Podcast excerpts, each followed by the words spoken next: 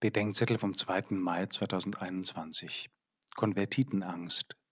Apostelgeschichte 9, 26 bis 31.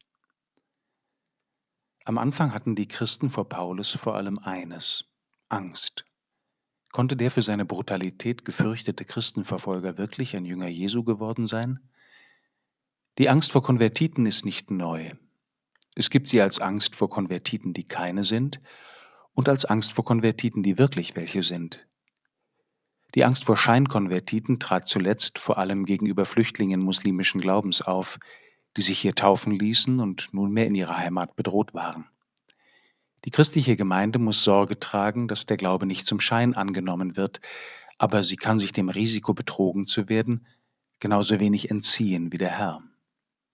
Wo eine Gemeinde lebendig und eines Sinnes ist, wird sich ein Scheinkonvertit leichter entlarven lassen wo sie sich in Auflösung befindet, nur schwer.